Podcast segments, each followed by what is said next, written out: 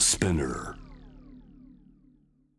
アップクローズ木曜日は私堀潤がお送りしております。今日は毎年恒例2020年渋谷超福祉の日常を体験しよう展通称超福祉展が渋谷ヒカリエの8階にあるイベントギャラリースペース8で開幕。イベントギャラリースペース8ね行ったことありますか皆さん。なかなかいいですよね。イノベーティブな現場でいろんなことが行われてますけれども超福祉展です。まずはオープニングセレモニーの模様をお聞きください。えー改めまして皆さんこんにちは、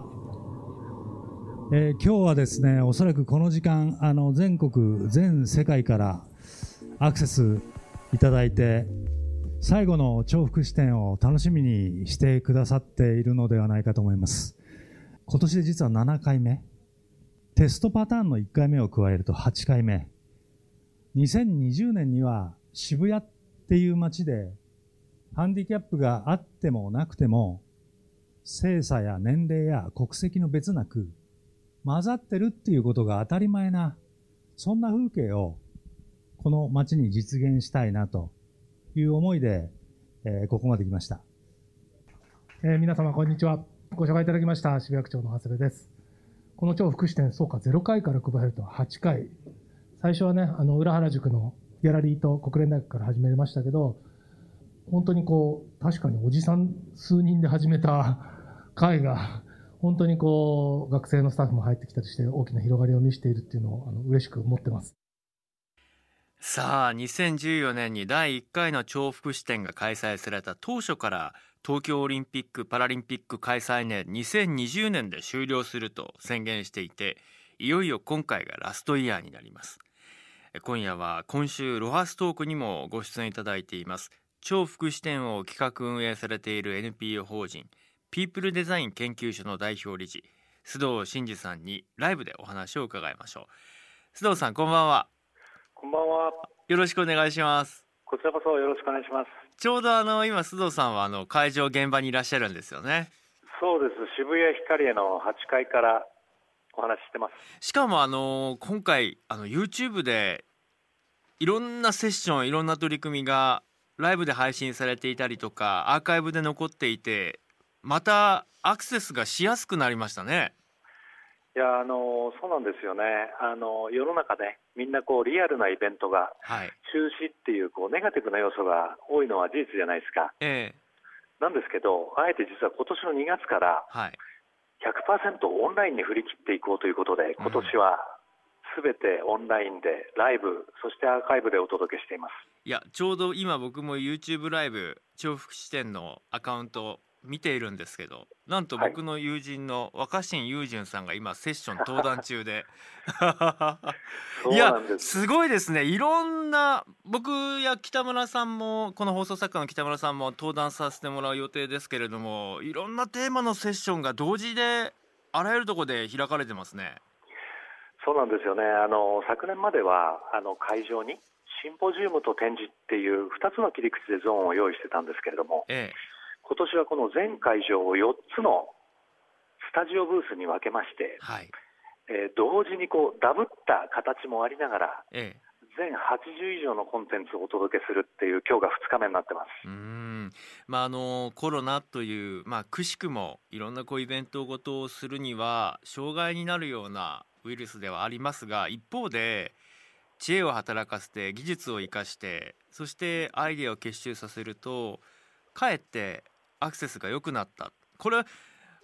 目指すところの一つの形でもあるんじゃないですか？これね、実はあの本当にあのここ数年、JWEB の皆さん、並びに堀潤さんの番組でもお世話になってきたんですけど、あの僕ら渋谷の街に出ておいでよっていう、はいそういう掛け声で、駅のど真ん中、真上でですねこういうイベントを開催してきたんですけど、実はあの残念な、うん我々が残念と思うような意見もたくさんいただいたんですよ。その残念という意味は、実はあの超福祉店に行きたいんだけど、あの自分は今あのその要は医学的なその医療的なサービスを受ける身で部屋から出られないとかですね。でなかなかちょっとメンタルが今あの落ち込んじゃってて、はい。部屋から出られないんだって、実はそういうあの声をいただいてて、うん。そこに応えられなかった僕ら自身が、まあ、ちょっと残念感を感じてたんです。え。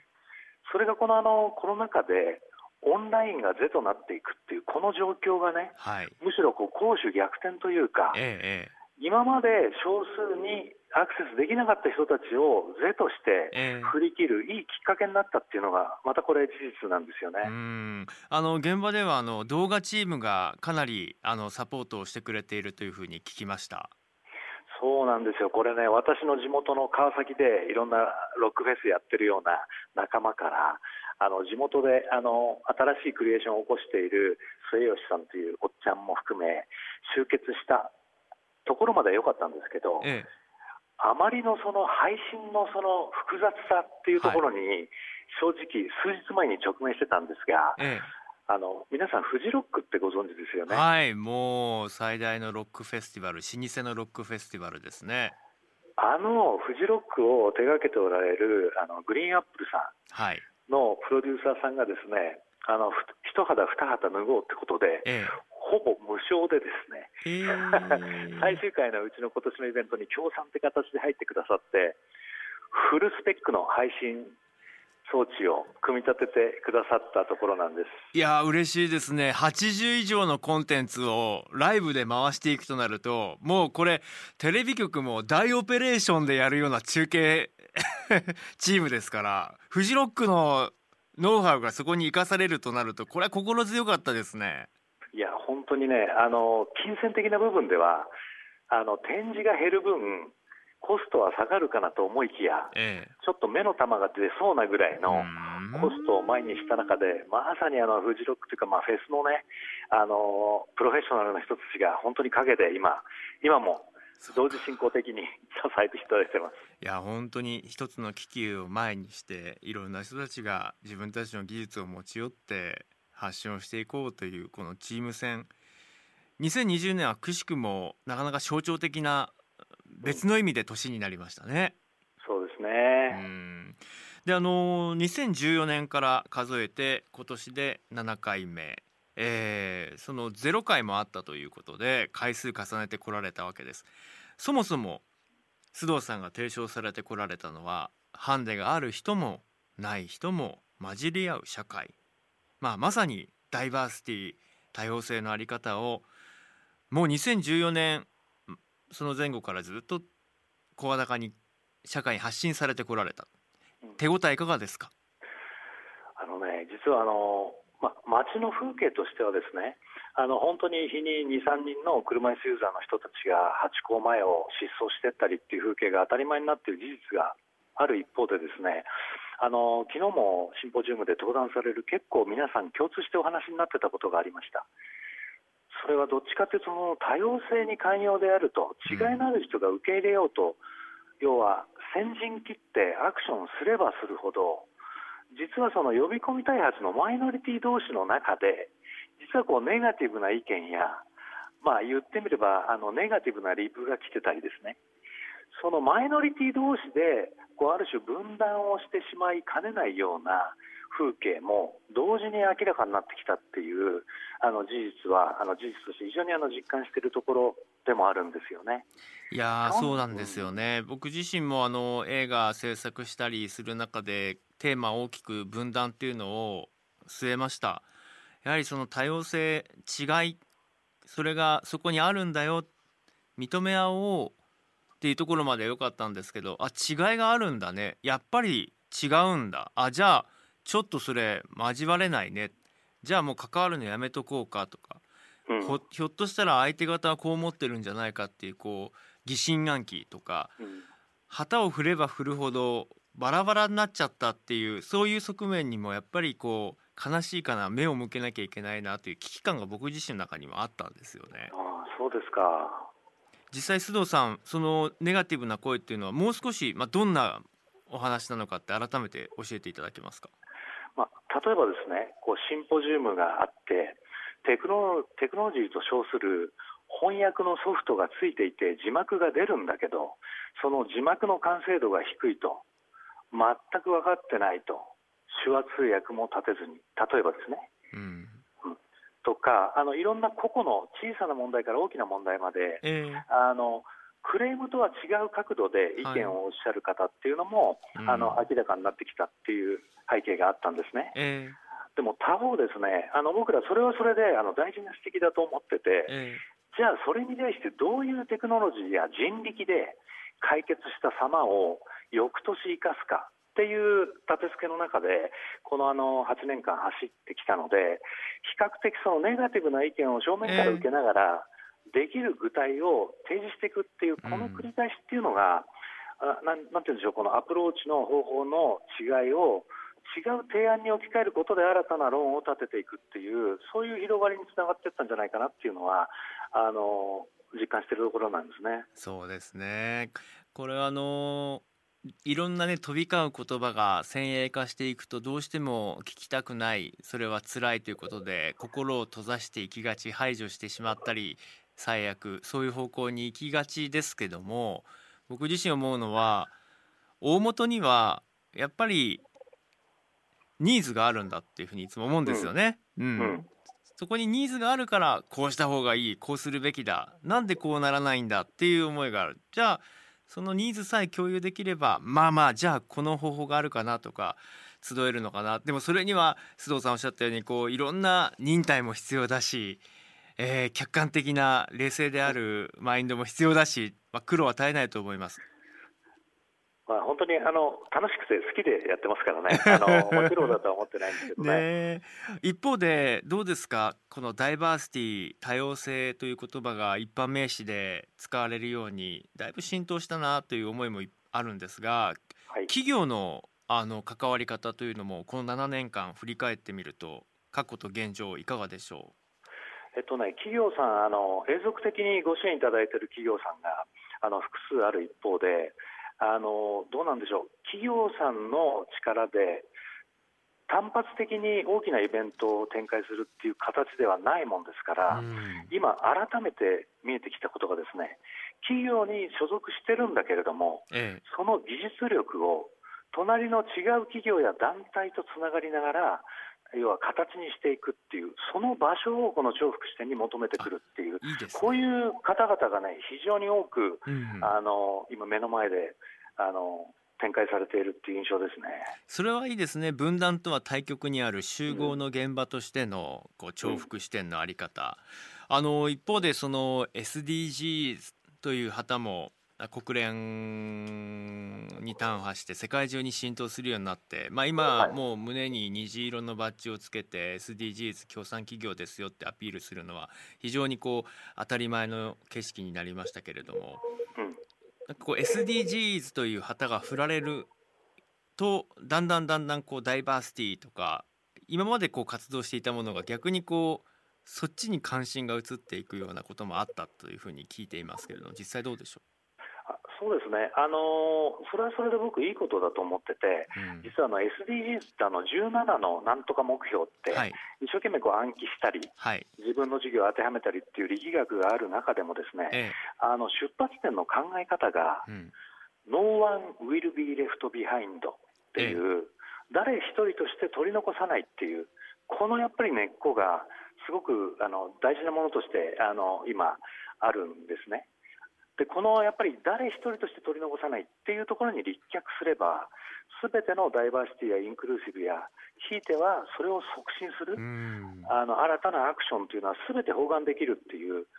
まあどうなんでしょう、2020年を超えた次の10年は、使えるものならその風を、また追い風として使っていくっていう、そういう視点があっても、あ全然いいなというふうに僕らは思っています。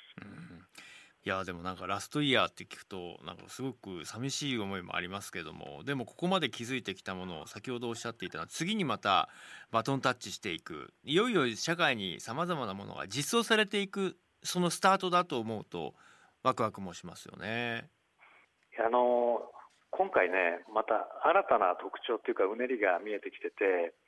あの前半であのご紹介くださったあのテクノロジーっていう切り口をね、当初は僕ら大事に考えてたんですけども、要はこの最終回が特にそれを象徴してるんですが、最後はそれを生み出す、あるいは作り出す人だなっていうところでね、その人の中でもね、高校生とか大学生とか、はい、そういう世代のメンバーがええ。僕らの運営委員として入ってくれながら、うん。その目線で選ぶテクノロジーみたいな、ええ。あくまでも次世代の目線、彼らの企画、それがこう真ん中に置かれてるっていうところがね、また今年の特徴だったりするんですよね。いやー須藤さんやっぱりこれは須藤さんはじめ皆さんがダイバーシティって何？多様性って何？っていうことを発信してきてそれを見てた世代がいよいよ力を発揮する世代に成長して。だって7年前って言ったら例えば16歳だと9歳とか8歳とかですよね。小学校のあのまあ12年生34年生ぐらいじゃないですか。うん。あのそうですね、こあのいや本当そうですよね、うん。あのでもそれってねな、なんか僕らが何かやったから、僕らが次世代を育ててるっていう自覚は全然ないんですよ。えあのやっぱり世の中の今の、まあ、現状の閉塞感も含めた空気感を得て、ええ。彼らなりのアンテナで、えうん。自ら発信し始めたっていうね、えええええ例えばね、象徴的なシンポジウムが昨日一つあったのはね、えはい。あの大学生4人組が、ええやっぱりこう福祉を考えるっていう以前に政治だよねっていう視点を持ち込み始めたりうね、ん。でやっぱり要は今後の未来を作る政策を立ち上げる、そのために選挙の意義みたいなことをどう考えるかっていうところで、広い間口が広くなったしそれは根本的なふ、うん。非常にこう根幹をなすテーマでもありますよね。いや、そうなんですいやあのーうん。ちょうど今ラジオネームリバティさんからもメールが来てましてで、はいここもすごく大事なポイントだと思うんですけどハンデのある人ない人具体的にあるなしはどういうことなのかあの決して差別的な意味ではないんですと、えー重複視点で定義されているこのハンデのある人ない人ってどういう定義なんでしょうかっていうことについての質問が来てます。あ鋭いあの、そのご質問にお答えするとすると、一言で言うと、生きづらさなんじゃないかなっていうふうに思います。それはその目が見えようが手があろうが、いわゆる外見的な、あーまあ、人間的な五体、満足な状態であっても、心に何か生きづらさを抱えて、いつもの自分にあのありえないっていう、そういう状況を感じる、もしかしたら、障害者っていうカテゴリーよりも、うん。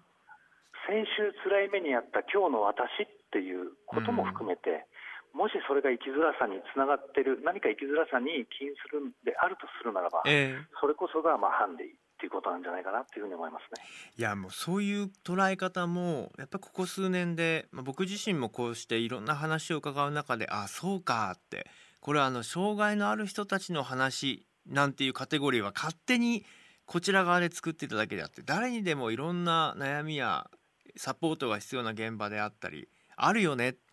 からそういう中がやはりその逆に溶け合う一つのポイントなのかなって思うようになりました。そうなんですよね。そうなってくるとね、結局その解決策はテクノロジーだけじゃなくて、ええなんでその生きづらさが生まれちゃうのか、あるいは生きづらいと思う物差しがそこに存在するのかっていうところを紐解いていくと、格差だとか貧困だとか分断だとか、一部環境問題まで広がっていく、やっぱこのバックグラウンドの理由があるんですよね。うんそういうところにあの人がプレイヤーとして発言しながら手を入れて発信するっていう、はいそんな会がちょっと今年ね、もう昨日からもう矢継ぎ早に展開してます。さあそして重複視点の展示一例を紹介しましょう渋谷ヒカリエの会場で見て触れて体験することも可能だというものなんですけれども、えー例えば自動音声字幕のフォントや色を会話の内容に沿ってアレンジするシステムあ面白そう。そしてオフィス家具メーカーが作ったオフィスデスク用チェアにデザインを寄せた電動車椅子。えー聴覚障害者の方だけではなくても活用法がいろいろありそうな顔が見える筆談アプリ。介護施設で働くスタッフの皆さんやリハビリ中の方の筋力をサポートするパワードスーツ。ワイヤレスイヤホンと見間違えるおしゃれなデザインの補聴器。音に反応して振動したり色が変化するボール。スマホをかざすだけで目の前のテキストを読み上げてくれるアプリ。いろいろありますね。うん。須藤さん注目している展示は何でしょこれね、実はあの本当は皆さん見に来てくださいって言いたいところなんですけど、うはい。基本オンラインをベースに展開していて、あの来ていただければ見える状態にはあります、ちなみにソーシャルディスタンシングでね。で実はね、これを一つ一つ、我々のまた若いスタッフが、明日以降、日々オンラインで立ち上げてたりします。うん。そういう意味では、あえて注目している展示はということの答えを申し上げるとするとね、このものや事柄、人がどんなふうにオンラインっていう今回はツールを通じてええ開陳されるかっていう、その様そのものをぜひあのご期待いただきたいなっていうふうに思います。さあラジオネームコンパスさんから須藤さんに質問ですと、えー新しいテクノロジーの開発によって今後ハードは着実に進化が進んでいくと予測していますが人々の意識も合わせて変えていく必要がありそうです。レベルアップを図るためにはどんな点がポイントになるとお考えでしょうか？例えばホームドアを設置したからもう安全対策は万全とは言えない気がするんですけれどもというメッセージを今いただきました。いかがでしょあのそういう意味ではねあの、怒られちゃうかもしれないんですけど、日本以外の国を見ようというふうにアドバイスしたいです。例えば、ホームドアの話で言えばね、はい。福祉先進国のスウェーデンの地下鉄なんかにもホームドアは一つもないですよ。えないんですか？はあ、仮にそこに車椅子の方が来た時えに、えええその周辺の人々がどんな振る舞い、動き方をするのか、それはね、語るより百分は一見にしかずかな。むしろテクノロジーに甘えることなく、ええその今ある状況を是として、どう人がその地域や社会の中で動いているのか、その範は日本以外の国にあると思います。へ確かにあの僕もカナダにいらっしゃる高橋照美さんという方が僕の8ビットニュースに定期的に「カナダ当たり前通信」っていう動画を送ってきてくれるんですけど日本では福祉の取り組みとしてあの新たに打ち出されてこれからですねって言われてるようなものがえカナダではこれもう当たり前なんですけどっていうものを当たり前通信としていろいろこう寄せてくださったりしてへうん、トイレの作り方バスの乗り方あのビルの設計の仕方もう本当にありとあらゆるいろんな立場の人たちが利用しやすいようなインフラ作りであったりとか。そのあたりってまあ今くしくも自民党総裁選そしてまあ近い将来、えー必ず解散総選挙などがあるわけですけれども先ほどの若い世代の皆さんがやっぱり政治変えなきゃいけないねとかそういうことをテーマに据えるぐらいですからやはりどっかでこう決定する人たちの考え方の変化というのも期待する必要があるのかなと思いますがこのあたりどうですか？ああそうですね。あの個人的にはいろいろあの意見は持ってる一方でですねはい、あの一つ思うのは、うん。あの市民、国民としてはい。やっぱり言うべき前向きな批判っていうのはあの必要だと思うんですね。えでそこでとどまらずにえはいそれぞれこれまた一人一人としてじゃあその批判したお題に対してどう自分なりに時間と体を駆使して提案をできるのかうん。それを社会や地域の中で形にできるのかええ。なんかその辺がすごく大事だと思ってて、ね。うん、あの昨今、本当にこの会を、超福祉展を通じてお会いする皆さんは、すべてそれをやってるプレイヤーっていう、はいあのそこはね、強く実感するところなんですよ。そうですよね。うん。だからね僕やっぱり思うんですよね。今日も冒頭から言っている公開と参加。やっぱこう参加する。でそれはその当事者である、まあ、私であり私たちが参加して自分たちでアクションしていくっていうことが連鎖しない限りはいくら技術があってもいくら予算があってもいくら条例が作られたとしても起動しないんじゃないかなってやっぱり思ってます。いやおっしゃる通りですよね、特にそれが大きな組織、あの歴史ある名だたるところであればあるほど、どうしてもそれを前に進められない、できない理由が先に来ちゃうっていう傾向は、あのいかんともしがたい事実だと思うんですね。それよりもこうやるためにはどうするかっていうところでね、横につながり、まあ、組織や団体や集団を超えて、はい。人と人とがつながっていくっていう、そういううねりをね、また今年を起点に作っていきたいなっていうふうに思います。えーラジオネームグリーンアースさんからです。街ですれ違う重い障害を持った方に対して反射的にお気の毒だなぁと感じてしまう自分自身との葛藤が常にあります。なかなかそこから抜け出せないことに苛立ちもあります。気持ちの切り替えに何かアドバイスがあればお願いしたいですと。いやでも誰でもそうですよね。あの僕自身でもそうです。あの家族にあの障害を持った息子がいながらにしてもね。でもねこんな風に考えてみたらどうでしょう。いきなりその障害者のために何かをしてあげるっていうことよりも毎日の生活の空間通学や仕事通勤暮らしの中で困ってそうな人がいたら、ええ、なんか自分ができる手伝いをするっていう、ええ、あのそれがご年配のおばあちゃまであったり、はい、バギーを一生懸命押してるお母さんであったりね、うん、そういうアクションがどっちかというと思いやりっていう文脈ではなくて、えかっこいいスタイルっていうね、え。次はさらにそれを強調していろいろメッセージしていきたいな。いや僕もいやすごい賛同します。今思いやりっていうキーワードが出ましたけれども、なんとなくその気持ちの寄り添いのアプローチでいくと、ちょっとなんかこう締めっぽいっていうか、あのそう。えー、本人はそういう思いじゃなくても変なこう憐憫哀れみに近いような受け取られ方をするようなものもあるかもしれないですけど僕はやっぱりそこにニーズがあると思えば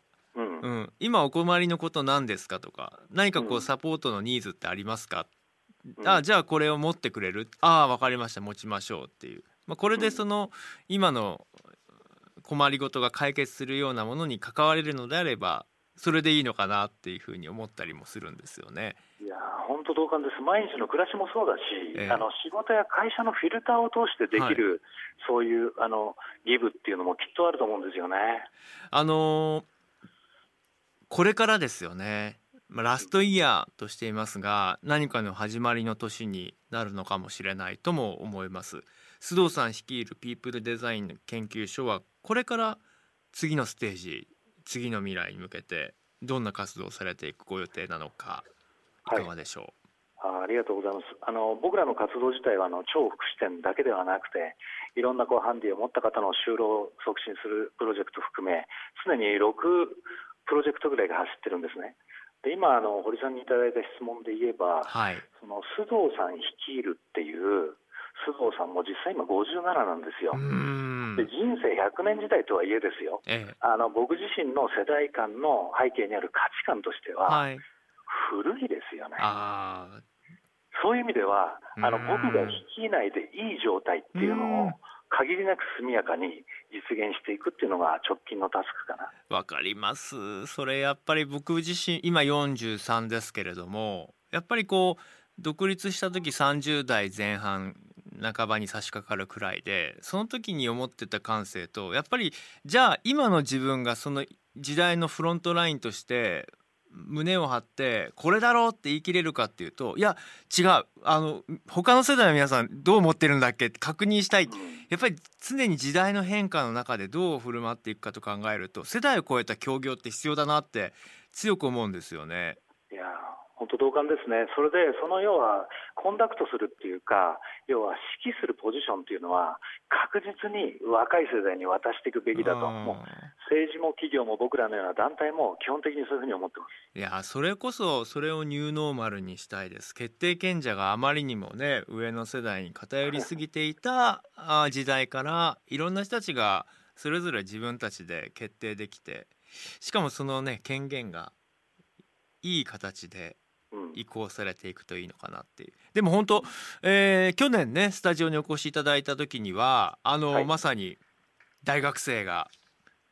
取り仕切ってねやってくれている姿を見て励まされました。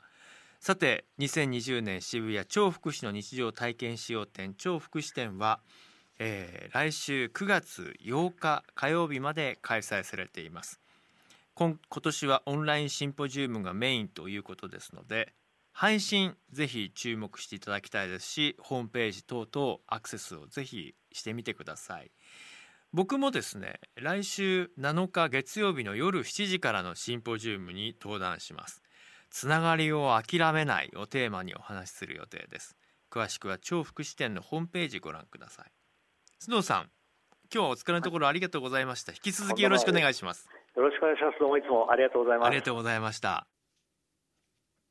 堀潤です。まさに違いを力にダイバーシティ多様性まあそうしたメッセージをこのまあ、10年近くの間発信し続けてこられた須藤さんのお話いかがだったでしょうか？重複視点あのジャム・ザ・ワールドでも毎年特集させていただいているんですけれども本当に大事だなって思います。でも深刻なのはその須藤さんがやっぱり分断が起きていると。違いを知ることによってやはりそこに境界線ができてしまうと互いに反目し合ってしまうと、まあ、ここは乗り越えなくてはいけない大きな課題ですよね。まあ、そういう思いで僕自身も今年は映画「私を分断許さない」公開したんですけれどもどうすればいいのかなって思った時にすぐできることうんあの言葉を丁寧に使うっていうことから始めたいなって思います。やっぱりこう違うってなった時に「いやそれ違うよ。何言ってるんだよ」そんなのおかしいんじゃないの？って。だんだんだんだん、まあ、この程度ならまだしも言葉が先鋭化していっていつの間にかこう相手を叩きのめす、ね、もしくはこう自分を守るために非常にこう過剰防衛していく。非常にこう言葉がとんがっていくなっていうのを SNS のやり取り見ててもそう思います。ね、知識人と言われる方々でさえそういう状況が、まあ、今週も大きく取り上げられたわけですけれどもやっぱり言葉を丁寧に使えませんか皆さん。うん、その時に言葉を選ぶっていう時に初めてあの相手のことが見えてくるのかなおもんぱかれるのかなって思います。ですからこう分断を乗り越えるには言葉の丁寧さその丁寧さの先に寛容があると思います。その寛容の先に理解があるのかなと。その理解があった時に初めてアクションにつながるのかと思っています。ですからまあ僕自身も気をつけていきたいと思います。よく言われるんですよね SNS とかで書いてても。なんかで何が言いたいんだとか。もっとはっきり言えよとか。あなんか NHK の癖が抜けていませんよねとかね。いや僕はあえてそうやってるんです。あの本当に淡々としているとかはっきりあの刺激的な言葉で言い切らないとかうん。あえてやってます。まあちょっとこの実験がどうなのかっていうのは今後僕自身また節目節目に検証していきたいと思います。とか言って来週から急に 先鋭的な言葉を使い始めたりするかもしれないですけど。ということで皆さん気をつけて。一緒にやっていきましょう。